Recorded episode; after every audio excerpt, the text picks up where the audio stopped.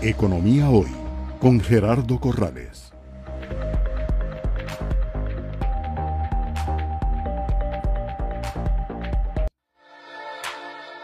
Es presentado por Banco de Vivienda, siempre en comunicación con nuestros clientes para así saber cómo apoyarlos en casos de dificultades.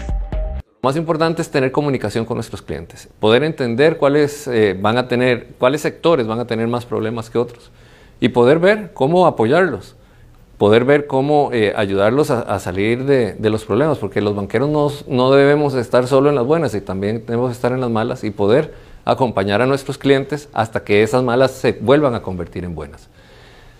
vamos a, estar a la par de ellos con comunicación constante, vamos a, ir viendo qué es lo que se va presentando y obviamente eh, cuando vemos un incremento de tasas como el que estamos viendo, eh, y vamos a seguir viendo incrementos en tasas. La Fed aumentó 75 puntos base solo ayer los tipos de cambio en, Estados Unidos. Es, ¿Cuánto nos va a afectar a nosotros? Ya es como el quinto, sexto incremento que ha habido en, en las tasas de interés en Estados Unidos.